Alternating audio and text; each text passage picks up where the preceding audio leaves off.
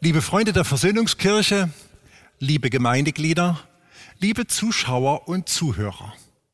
Ich begrüße Sie heute wieder an unseren Bildschirmen zum Gottesdienst in der Versöhnungskirche. Schön, dass Sie auch am Sonntag Kantate reinschauen. Mein Herz blutet etwas. Vor einer Woche hätte ich eigentlich 22 junge Menschen hier in unserer Kirche konfirmieren bzw. taufen dürfen.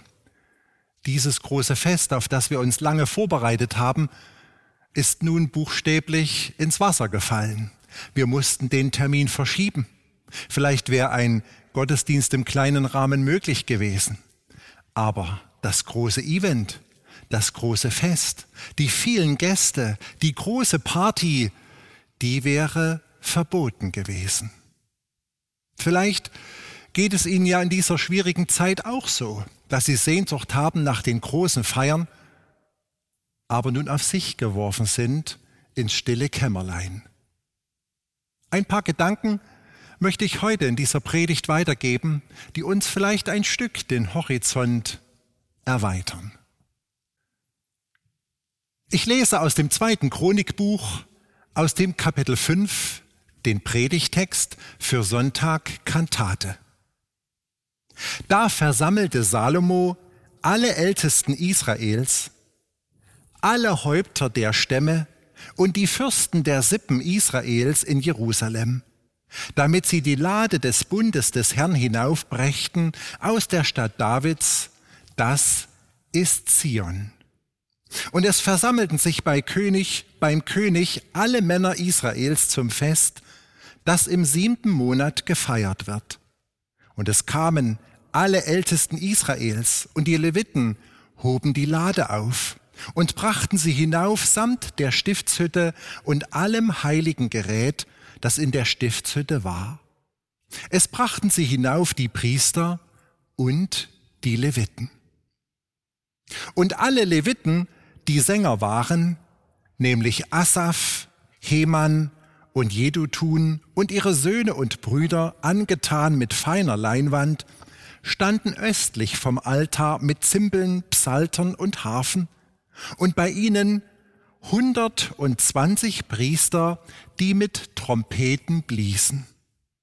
Und es war, als wäre es einer, der trompetete und sänge, als hörte man eine Stimme loben und danken dem Herrn. Und als sich die Stimme der Trompeten, Zimbeln und Seitenspiele erhob und man den Herrn lobte, er ist gütig und seine Barmherzigkeit währt ewig. Da wurde das Haus des Herrn erfüllt wie mit einer Wolke, so dass die Priester nicht zum Dienst hinzutreten konnten wegen der Wolke, denn die Herrlichkeit des Herrn erfüllte das Haus Gottes. Der dreieinige Gott segne an uns dieses sein Wort. Amen. Der König David regierte etwa um 1000 vor Christus. Schon er wollte Gott einen Tempel bauen. Die Stiftshütte, dieses Zelt, das man transportieren konnte, diente dem Volk Israel auf der Wanderschaft von Ägypten nach Israel als heiliges Zentrum, in dem die Bundeslade aufgewahrt wurde. In Israel selber über die lange Richterzeit wurde die Stiftshütte an verschiedenen Orten aufgestellt und diente als Heiligtum, wo man seine Opfer bringen und beten konnte. David selber wollte nun endlich diese Stiftshütte, dieses verbrauchte Zelt ablösen und dem großen Gott, dem Gott Abrahams, Isaaks und Jakobs, ein richtiges, würdiges Haus bauen. König David wurde es verwehrt, aber seinem Sohn Salomo, Etwa 960 vor Christus war es in den Schoß gelegt, Gott diesen Tempel zu bauen. Das Grundstück, das König David schon gekauft hatte, war dieser Hügel, der früher mal Moria hieß, auf dem Abraham seinen Sohn Isaak opfern sollte und seinen Glauben und sein Vertrauen in Gott beweisen musste. Auf diesem Hügel nun hatte König Salomo den Tempel gebaut.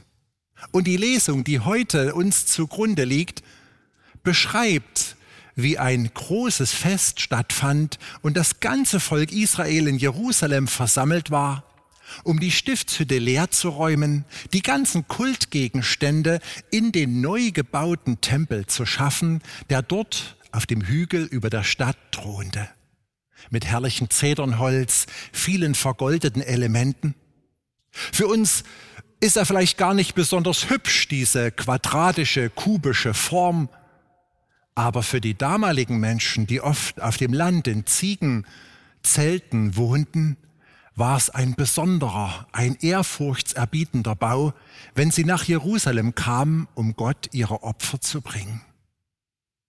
Als ich den Text gelesen habe und meine Lebenswirklichkeit hier in dieser Corona-Krise in unserer Stadt Plauen verglichen habe, sind mir mehrere Vergleiche aufgepoppt, in die ich Sie mitnehmen möchte, mal darüber nachzudenken.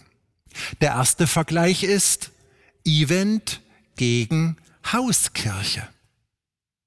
Ich weiß nicht, ob Sie ein Kirchentags-Junkie sind oder auf der Mehrkonferenz des Gebetshauses in Augsburg waren oder schon mal einen Velokrieg-Kongress besucht haben. Manche stehen ja auf diese großen Events.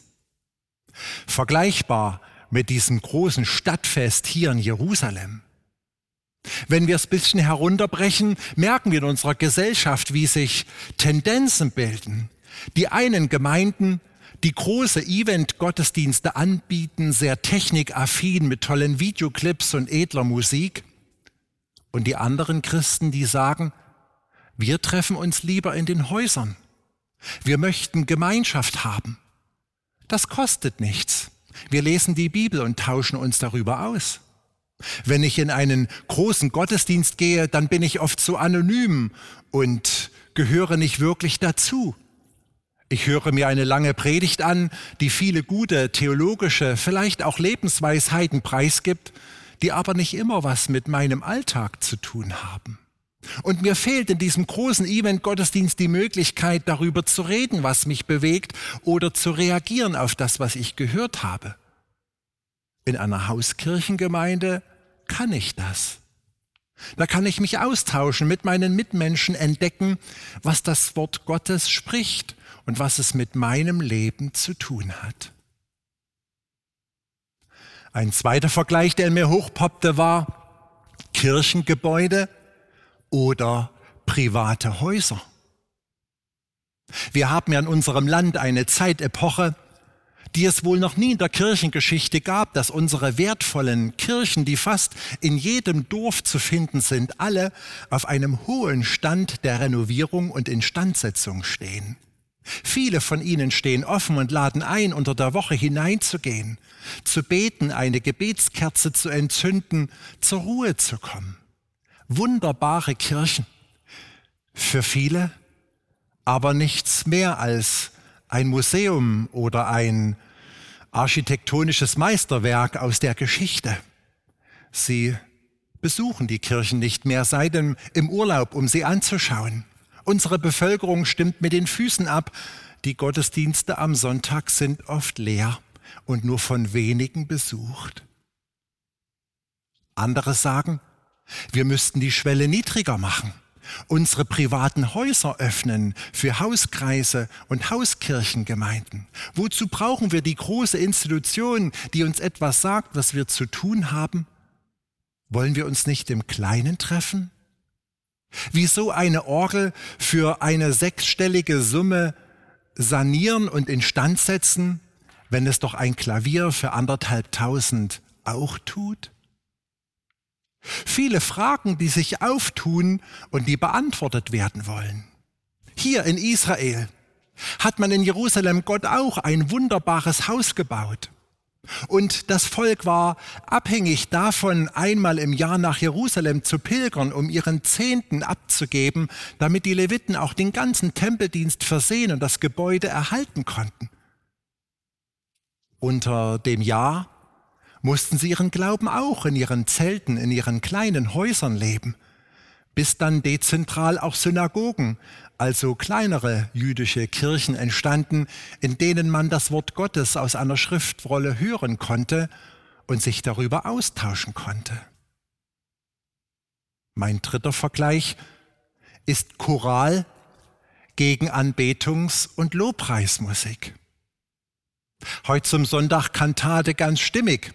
Wir kennen aus unserem evangelischen Gesangbuch die wertvollen Lieder, die in Formen und Reimen Theologie transportieren. In wunderbaren Worten haben sie Glaubenstiefe zusammengestellt, mit einer Melodie verkleidet, hat sie viele Christen über Jahrzehnte, Jahrhunderte im Glauben getragen und das gute Evangelium der vergebenden Gnade Gottes durch die Generation transportiert. Gerade in Krisenzeiten wie Krankheit und Krieg haben viele Menschen die auswendig gelernten Verse abrufen können. Es hat sie getröstet und gehalten. Heute lieben wir oft Anbetungs- und Lobpreislieder. Die müssen sich der Kritik stellen, dass sie vom Text her oft flach und emotional sind. Wenn ich ehrlich bin, wurde auch hier in Jerusalem so ein Anbetungs- und Lobpreislied gesungen. Er ist gütig und seine Barmherzigkeit währet ewig. Die Anbetungs- und Lobpreislieder haben nicht zum Ziel, Theologie durch die Jahrhunderte zu transportieren. Sie möchten ein Gefühl auftun. Sie möchten meine Seele zum Mitschwingen aufrufen, Gott anzubeten. Wissen Sie, wenn ich meiner Frau nach 30 Jahren Ehe sage, dass ich sie liebe, und wenn ich dazu vielleicht noch ein paar andere Sätze finde, dann wirkt das auf sie mit Sicherheit flach. Aber wenn sie aus meinem Herzen kommen, berührt es meine Frau und sie freut sich, wenn ich es ihr immer wieder in Erinnerung rufe mit denselben Worten. Ist es nicht Gott gegenüber genauso? Dass wenn wir Anbetungs- und Lobpreislieder singen, dann möchten wir keine Weisheiten transportieren, sondern unsere Seele sprechen lassen, Gott unsere Liebe und Dankbarkeit ausdrücken. Ich bin fest davon überzeugt, dass wir in unseren Gottesdiensten mehr Seele brauchen. Wir bestehen doch aus Verstand, Seele und Körper. Und wir können nicht nur den Verstand bedienen. Ich weiß nicht, was Ihnen nun besser gefällt, das Event oder das kleine Hauskreistreffen, die wertvollen großen Kirchen oder die frei gestalteten Gemeinde- und Gebetsräume, die Choräle in unserem Gesangbuch oder die modernen Lobpreis- und Anbetungslieder. Was sagt uns dieser Vergleich? Zwei Erkenntnisse möchte ich uns heute mitgeben. Erstens, Gott ist es egal. Gott braucht keine Kirchen. In welche Kirche soll man Gott denn schon einquetschen? Gott braucht keine großen Veranstaltungen oder die Choräle und die Lobpreislieder. Wie sagt es das Weihnachtsoratorium Herrscher des Himmels? Erhöre das Lallen und lass dir die matten Gesänge gefallen? Den schönen Engelsgesang können wir Menschen eh nicht das Wasser reichen aber wir Menschen brauchen es. Wir brauchen den kleinen Kreis des vertrauten Austauschs, die großen Events als Christen, wo wir spüren, wir sind mal viele und es hat Kraft. Die Kirchen als Gebäude, die unsere Gedanken alle zu Gott hin lenken und wir ungestört an ihn denken können. Aber auch die kleinen Kreise. Wir brauchen die Choräle und die Lobpreis- und Anbetungsmusik. Es hilft uns, unseren Glauben durch ein Leben lang hindurch zu leben und uns immer wieder an Gott festzuhalten. Und die zweite Erkenntnis, ihr Lieben, wir brauchen beides. Wir brauchen beides als Christen. Ich mache Ihnen Mut, wenn Sie mehr auf Chorele stehen, sich doch mal auf so eine Atmosphäre der Anbetung und des Dankes Gottes einzulassen. Lassen Sie Ihre Seele zu Gott sprechen. Und umgedreht auch entdecken Sie den Schatz in unseren wertvollen Kirchenliedern. Genießen Sie unsere schön hergerichteten, mit Liebe versorgten Kirchen. Nutzen Sie sie als einen Raum in Ihrem Alltag. Setzen Sie sich rein, wenn Sie offen stehen, um nach der Arbeit noch zu beten, um aufgeräumter zu Ihrer Familie nach Hause zu kommen. Suchen Sie sich einen Hauskreis, Menschen, mit denen Sie zusammen die Bibel lesen und beten können. Wir brauchen beides.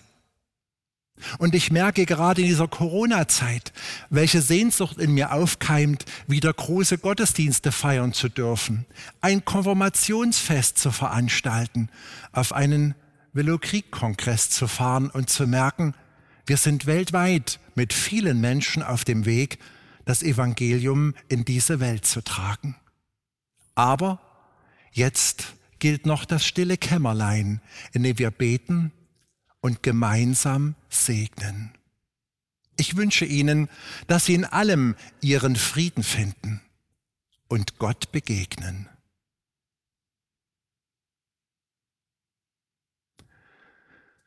Wenn Sie uns als Kirchgemeinde auch finanziell unterstützen möchten, dann danken wir Ihnen als ganze Gemeinde von ganzem Herzen. Gott segne Sie. Ich lade Sie ein, nun mit mir gemeinsam zu beten. Allmächtiger, ewiger Gott, lieber himmlischer Vater, wir bitten dich von ganzem Herzen um Geduld in dieser Zeit. Wir haben Sehnsucht nach Kontakt, nach Nähe, nach Umarmung und natürlichem Leben, nach den großen Gottesdiensten, in dem wir spüren, wir sind nicht allein. Aber die Wissenschaftler sagen, es dauert noch eine Weile, bis wir zurückkehren können in das normale menschliche Leben. Bitte schenk, dass wir auch in unserer Wohnung, in unserer Familie, in unserem kleinen Kreis dir begegnen und lernen, dein Wort zu lesen und unsere Gebete zu sprechen, die aus unserem Herzen kommen.